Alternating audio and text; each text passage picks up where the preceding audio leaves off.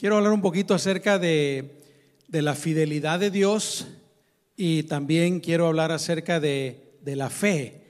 Y vamos a basarnos pues en las promesas que Dios le hizo a Abraham y cómo fue que, que Dios cumplió esas promesas. Vamos a leer varios pasajes en donde se encuentran las promesas de Dios y se encuentran esos eh, encuentros, valga la redundancia, encuentros de, de Abraham con Dios. Abraham verdaderamente fue un hombre especial a quien Dios ah, eligió con un propósito maravilloso, un, propósito grande. Dios lo sabe todo desde la eternidad y Dios sabía quién iba a ser Abraham. Ah, Quisiera decir esto, humanamente hablando, Abraham era como todos nosotros. Entonces eso nos anima a nosotros a tratar de imitar a Abraham en todo lo que podamos. Pero, eh, repito, humanamente hablando, él era un ser humano como cualquier otro. Tenía sus faltas. En la Biblia podemos leer varias de esas faltas. Por ejemplo, varias ocasiones donde él eh, no dijo la verdad completamente, o por ejemplo el querer adelantarse a la promesa de Dios y, y tener un hijo con la sierva de su esposa, etcétera. Tenía sus debilidades, pero tenía especialmente una cualidad que es, yo creo que la que tenemos que imitar y el Señor nos ayude a hacerlo, y era su la fe que él tenía en Dios. Él conocía a Dios, él creía en Dios y él actuaba guiado por esa fe. Y vamos a hablar un poquito acerca de eso. Dice ahí en Génesis capítulo 12, versículo 1 al 3. Pero el Señor le había dicho a Abraham, vete de tu tierra y de tu parentela y de la casa de tu padre a la tierra que te mostraré. Yo haré de ti una nación grande, te bendeciré y engrandeceré tu nombre y serás bendición. Bendeciré a los que te bendigan y maldeciré a los que te maldigan. Y en ti serán benditas todas las familias de la tierra. Y Abraham, versículo 4, y Abraham se fue, tal como el Señor le dijo. Porque el Señor le dijo, sal de tu parentela, sal de tu tierra, vete a la tierra que yo te voy a, mostrar. No le dice dónde. Qué tremendo, ¿no?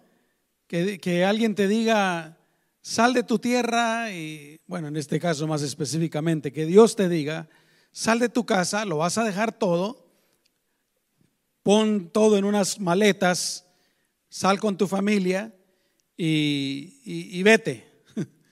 Y no te dice específicamente a dónde, pero te está diciendo que lo abandones todo. Y el versículo 4 dice que Abraham lo hizo así. Luego en Génesis capítulo 15, versículos 1 al 6, encontramos otro de estos encuentros. Dice, después de estos sucesos, y los sucesos son cuando Abraham rescata a, a Lot de los enemigos, y también cuando Melquisedec se le aparece a Abraham. Entonces dice, después de estos sucesos, la palabra del Señor vino a Abraham en una visión. Le dijo, no temas, Abraham, yo soy tu escudo y tu galardón será muy grande. Abraham respondió, mi Señor y Dios, ¿qué puedes darme si no tengo hijos? Y el mayordomo de mi casa es este Damaseno Eliezer. También dijo Abraham, mira que no me has dado descendencia. Mi heredero será un esclavo nacido en mi casa. Pero vino a él palabra del Señor y le dijo, tu heredero no será este, sino tu propio hijo. Entonces lo llevó afuera y ahí le dijo, fíjate ahora en los cielos y cuenta las estrellas, si es que las puedes contar, así será tu descendencia. versículo 6, uno de los pasajes más importantes de las escrituras, podría decir yo. Y Abraham creyó al Señor y eso le fue contado por justicia. Luego en Génesis capítulo 22, versículos 15 al 18 dice, por segunda vez el ángel del Señor llamó a Abraham, a Abraham, aquí ya le había cambiado Dios el nombre, desde el cielo, y le dijo, ahora el que le está hablando, mis amados hermanos, es Jesús. El ángel del Señor está hablando desde el cielo ¿Y qué es lo que le dice? Yo el Señor. No puede ser otro ángel, sino solamente Jesucristo.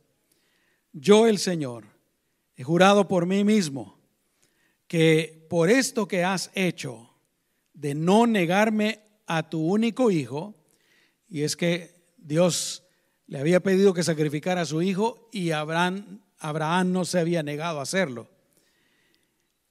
Versículo 17 ciertamente te bendeciré, multiplicaré tu descendencia como las estrellas del cielo y como la arena que hay a la orilla del mar. Tu descendencia conquistará las ciudades de sus enemigos. En tu simiente serán bendecidas todas las naciones de la tierra, por cuanto atendiste a mi voz. Oremos, hermanos. Amén. Cierren sus ojos. Señor, te damos gracias nuevamente por la bendición de estar en este lugar meditando en tu palabra. Gracias Señor por bendecirnos, por hablar a nuestras vidas. Tu palabra es vida, tu palabra es dirección para, para nosotros Señor y nuestras familias. Ayúdanos Señor a recibirla y aplicarla. Te damos la gloria y la honra Señor. Y Señor, aprovechamos para pedirte por todos nuestros misioneros alrededor del mundo. Guárdalos, bendícelos y úsalos. Y también por nuestras comunidades aquí, Señor. Winter Haven, Yuma y todas las ciudades de nuestros alrededores. En el nombre de Jesús, Señor. Aleluya. Amén. Y amén.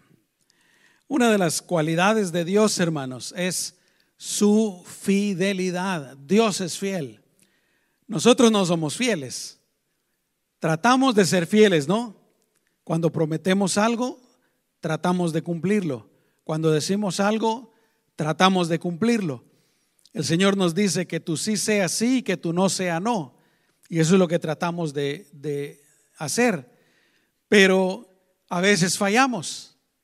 Yo diría que muchas veces fallamos queriendo o sin querer queriendo. Y la Biblia lo confirma. La Biblia dice que nosotros somos infieles, pero que Dios permanece fiel porque Él no puede negarse a sí mismo. Dios es un Dios perfecto, como lo afirma la Biblia, y por lo tanto, Él no podría hacer algo que vaya en contra de su perfección. Él no podría, en este caso, ser infiel, porque Él es perfecto. Entonces Él siempre va a ser fiel. Él siempre que ha dicho que va a hacer algo, Él siempre lo cumple. Todo está bajo su control. Él es todopoderoso. Y mis amados hermanos, nosotros podemos confiar en Él. Podemos confiar en lo que Él nos dice en su palabra.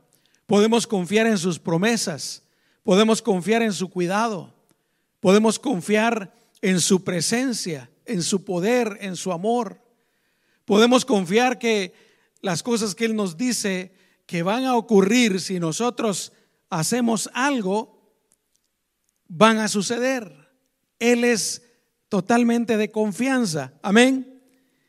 Y yo quiero pues rápidamente que hagamos un análisis de las promesas de Dios para con Abraham. Dios le hace ocho promesas en estos pasajes que leímos. Le hace ocho promesas a Abraham. Y esas promesas eran para la vida presente de Abraham, es decir, su vida mientras estaba en el mundo, eran para el futuro cercano, cosas no para ese momento, pero más adelante, pero también le habla del futuro lejano y aún del futuro eterno. Por ejemplo, Dios le dice, Abraham, yo voy a hacer de ti una nación grande. Ahí está la primera promesa. Recordamos que Abraham no tiene hijos. Él ya está mayor.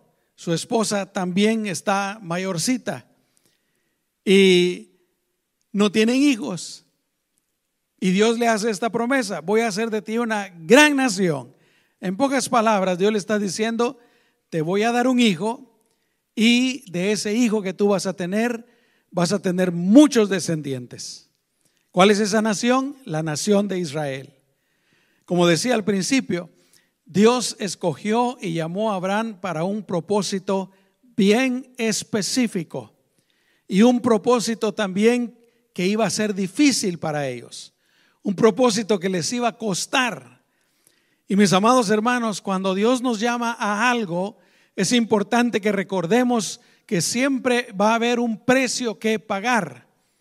Por ejemplo, en el caso de Abraham y la nación de Israel, podemos observar toda la historia de esa nación, cómo han sufrido, cómo han sido despreciados, odiados, perseguidos, aún el día de hoy. Parece que el mundo entero está en contra de Israel. Otra vez, cuando Dios, mis amados hermanos, nos llama para su propósito, siempre va a haber un precio que pagar. A nosotros los creyentes nos sucede lo mismo, por supuesto, en un nivel muchísimo más bajo, ¿no? Pero el Señor nos habla de que si somos creyentes vamos a tener persecución por la palabra del Señor. Si somos creyentes, en el momento que una persona se entrega a Cristo, el enemigo va a tratar de detener a esa persona, la va a atacar más. Cuando estaba uno en el mundo, pues al, diablo no le interesaba uno mucho, ahí lo tenía.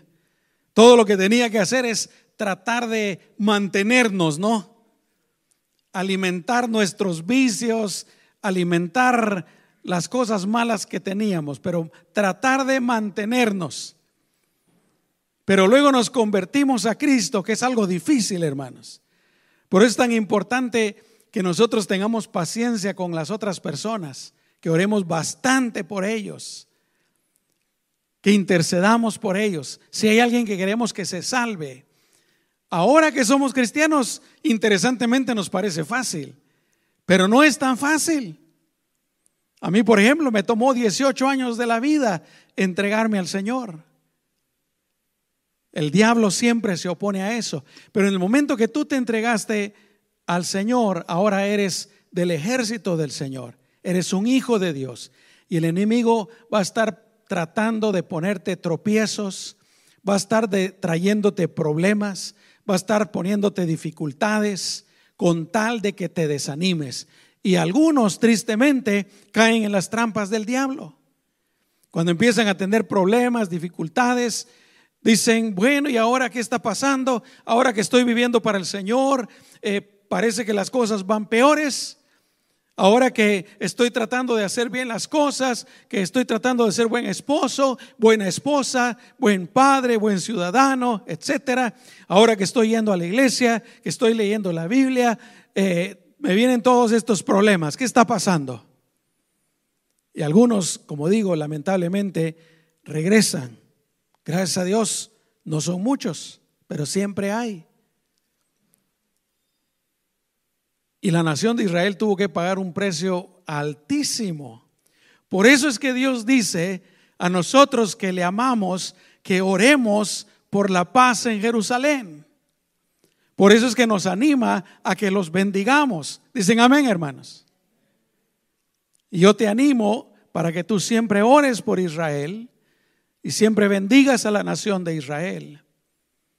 Porque por medio de ellos, lo voy a mencionar más adelante, pero por medio de ellos Dios se comunicó con la humanidad. Nos dio su palabra. Prácticamente casi toda la Biblia está escrita por judíos. Y luego, por medio de ellos, por medio de los judíos, Dios habló por medio de los profetas. Por medio de ellos vino Jesucristo. Y Jesús mismo lo dijo en una ocasión, la salvación viene de los judíos, dijo. Pero promesa número uno, haré de ti una gran nación. Segundo, segunda promesa, dijo, te engrandeceré. Esa era una promesa para el momento. Te voy a bendecir, te voy a engrandecer, te voy a, a prosperar. Promesa número tres, engrandeceré tu nombre y tanto se engrandecería, mis amados hermanos, que el día de hoy todavía estamos hablando de él. Toda la nación de Israel viene de Abraham. Todo el pueblo árabe viene de Abraham. Y luego le dice Dios, serás de bendición. Serás de bendición. Siguiente promesa, bendeciré a los que te bendigan y maldeciré a los que te maldigan. Como decía, hermanos, hay que bendecir al pueblo de Israel. Dicen amén. Ahora les voy a ser sinceros. Eh, sincero, no crean que todos los judíos aman a Dios. No crean que todos los judíos viven en santidad.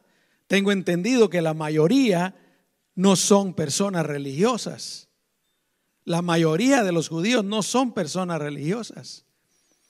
Y también algunos de ellos se oponen al cristianismo, se oponen a Dios. Algunos de ellos. Por ejemplo, ¿sabían ustedes que prácticamente el creador del comunismo es judío? Ahorita, por ejemplo, en esa, uh, ¿cómo le llaman? Uh, World Economic Forum, el Foro Económico Mundial. Uno de los líderes o representantes principales de este foro es un judío y es homosexual y es ateo. O sea, no todos son perfectos, hermanos. Dicen amén. ¿Todos los mexicanos son perfectos? ¿Todos los guatemaltecos son perfectos? ¿Toda la gente en Estados Unidos son perfectos? No. Pero dice, Dios yo voy a bendecir a los que te bendigan y maldeciré a los que te maldigan. Yo quiero la bendición de Dios. La siguiente promesa, en ti serán benditas todas las familias de la tierra. ¿Por qué? Por lo que ya mencioné, pero especialmente por la persona de nuestro Señor Jesucristo. Y luego, la siguiente promesa, tu heredero será tu propio hijo, no el que tuviste con Agar, sino tu propio hijo, no tu siervo tampoco. En aquel entonces se acostumbraba de que si una familia no tenían hijos propios, entonces los siervos eran considerados prácticamente como hijos y a ellos se les heredaba. Entonces le dice, no, no va a ser, no va a ser tu siervo tampoco, tu propio hijo. Luego le dice, tu descendencia será innumerable. Ven y mira las estrellas del cielo. Cuéntalas. Si las puedes contar, así será tu descendencia. ¿Y qué pasó, hermanos? Dios cumplió todas estas promesas a Abraham. Y tú puedes confiar en Dios. Tú debes confiar en Dios. Tú no te debes desanimar. Tú debes de creerle a Dios con todas tus fuerzas, con todo tu corazón porque Dios es fiel. Dios no te va a defraudar. Luego encuentro otra cosa interesante aquí, que es la interacción de, de Abraham con Dios. Primero vemos la obediencia de Abraham. Como ya lo mencioné, Dios le dice, sal de tu tierra, deja toda tu parentela. ¿Y qué dice la palabra de Dios? Y Abraham se fue, tal como el Señor le dijo. Hermanos, esta es una de las grandes muestras de la fe de Abraham. Como decía, dejarlo todo, dejar familia, dejar el trasfondo familiar y cultural por obedecer a Dios. Ahora, la Biblia no nos dice cómo Dios le habló a Abraham. Yo no sé cómo tú te lo imagines. ¿Será que Dios se le apareció Abraham en una visión? El Padre lo dudo porque la Biblia dice que nadie ha visto a Dios. Dios es espíritu. Pudo haber sido la persona de nuestro Señor Jesucristo. Pero ¿qué tal si, si Dios le habló a Abraham por medio de una visión? Que es posible. ¿Qué tal si Dios le habló a Abraham por medio de un sueño? Que es posible también. ¿O qué tal que estando despierto Dios le habló audiblemente a Abraham? Es posible también. La Biblia no dice cómo Dios le habló. Pero piensa en esto.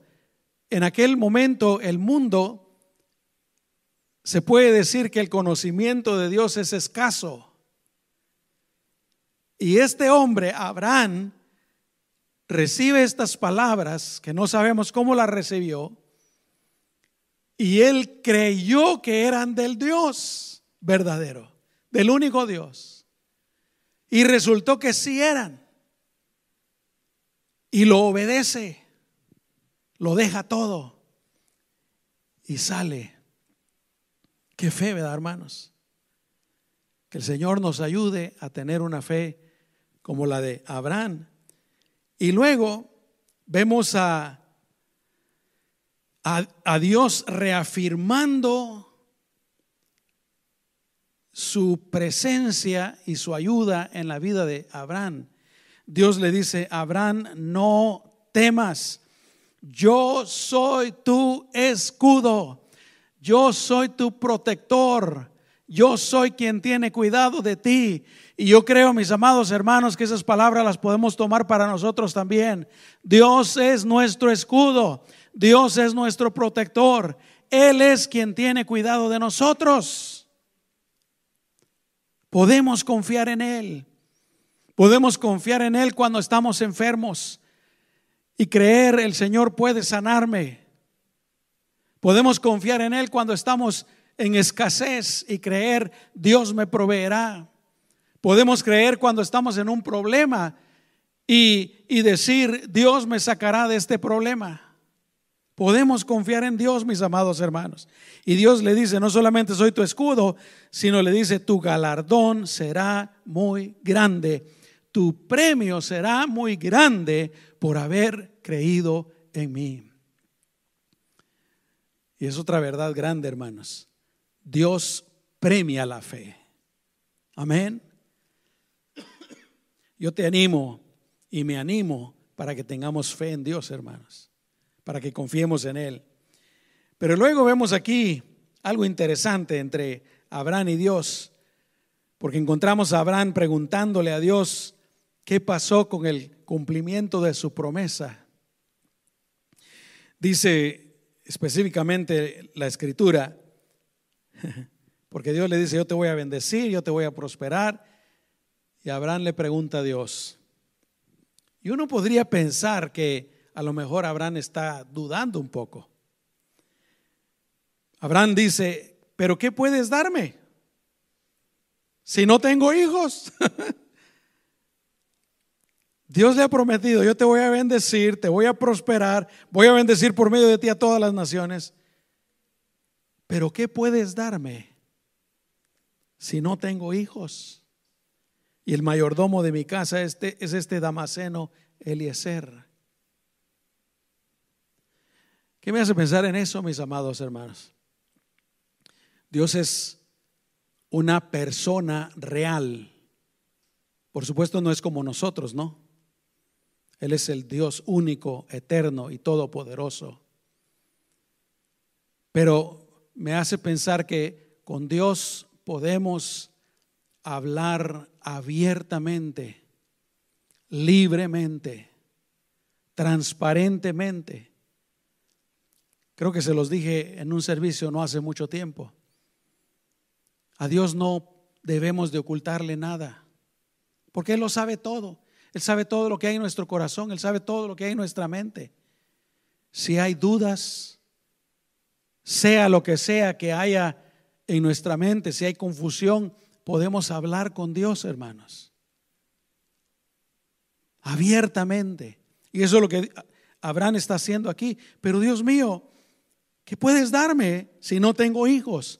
En otras palabras, como que Abraham le estaba diciendo, sí Señor, tú me prometes eso y ya me lo prometiste, pero, pero ¿cuándo? ¿Cuándo va a pasar? ¿Cuánto tardó entre la primer promesa de Dios a Abraham a que Sara tuviera a Isaac? Pasaron 25 años, 25 años.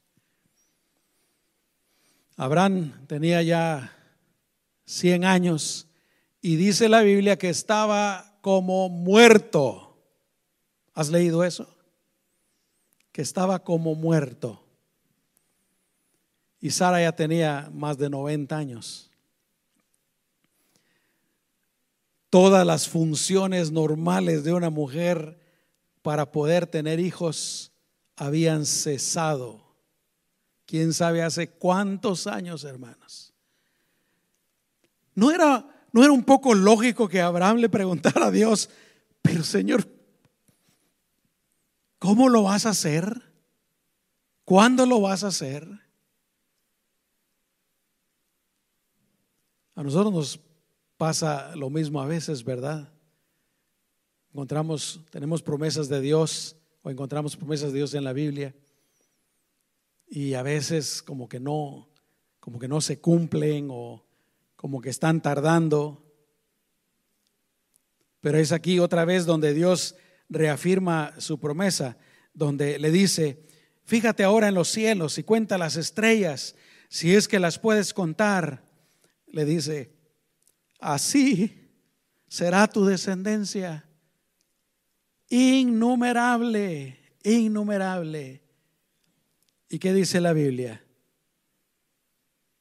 Y Abraham creyó al Señor y eso le fue contado por justicia. Yo creo que en este momento, dijo Abraham, aunque yo no sepa cómo va a suceder, aunque yo no sepa cuándo va a suceder, va a ser una, seguramente va a ser una sorpresa para mi vida. Solo voy a esperar. Ya no voy a andar preguntando cuándo. Voy a esperar. Y un día, ahora esto está interesante, hermanos. Está un poquito íntimo, ¿no? Pero si imaginan ustedes, este hombre de 100 años en su tienda con su esposa de 90 años. ¿Se pueden ustedes imaginar eso? Interesante, ¿no?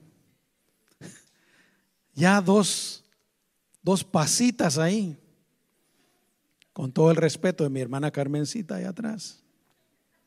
Amén. ¿Se imaginan ustedes? A lo mejor ya tenían como 50 años de no estar juntos. O a lo mejor, que es lo más posible, si se unían de vez en cuando, porque si no, ¿cómo iba a cumplirse la promesa, no? Pues, ¿Se imaginan ustedes eso, hermanos? La cosa está que Abraham le creyó a Dios. Y por último, vemos también la obediencia guiada por la fe de Abraham. Una obediencia total guiada por la fe. La fe, hermanos, uno puede crecer en la fe, que yo creo que es lo que le había sucedido a Abraham, aunque él desde el principio tuvo mucha fe. Pero llegar al momento de que Dios cumple su promesa y le da un hijo, y cuando tiene unos siete, ocho años, Dios le dice, Abraham, vamos a hacer algo. Agarra leña, trae a tu hijo, tu único hijo, le dice Dios, imagínense. Tu único hijo, el que tuviste en tu vejez, y lo vas a llevar a este monte que yo te voy a señalar, y ahí vas a poner un altar, vas a poner la leña encima del altar, vas a poner a tu hijo y vas a sacrificarme a tu hijo a mí. Fíjese nomás. ¿Y qué hace Abraham? Dice que toma la leña, toma a su hijo, algunos siervos lo acompañan y se van al monte Moriah. Ese monte Moriah es donde el día de hoy, bueno, más adelante se construyó ahí el templo y el día de hoy está, hay una mezquita ahí, donde se va a construir el tercer templo. Pero van ahí y en cierto punto le dice a los siervos, quédense, voy a seguir yo solo con mi hijo. Pone la leña sobre su hijo, imagínense. No solo lo va a matar entre un rato. Y empiezan a caminar. Ahora escuchen la fe de Abraham. Isaac le dice, papá, tenemos la leña, tenemos el cuchillo bien afilado, pero ¿en dónde está el sacrificio?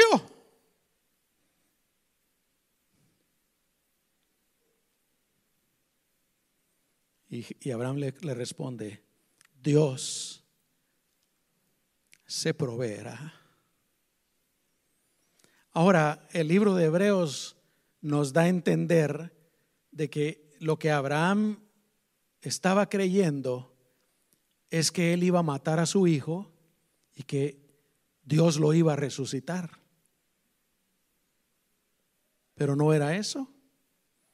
Llegan, llegan al lugar, arreglan el altar, ponen la leña Ahora imagínense esta escena, hermanos. Imagínate que es tu hijo o tu hija. Yo no sé cómo le hizo. Pienso yo que Isaac era un niño muy obediente. La cosa está que lo sube arriba de la leña. No sé si lo amarraría o no.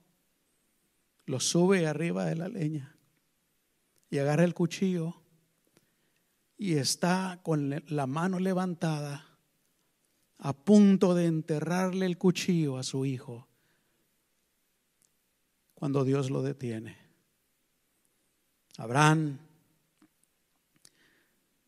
yo sé que tú estabas dispuesto a sacrificar a tu propio hijo por mí en obediencia, en fe importante es la obediencia, hermanos, al Señor.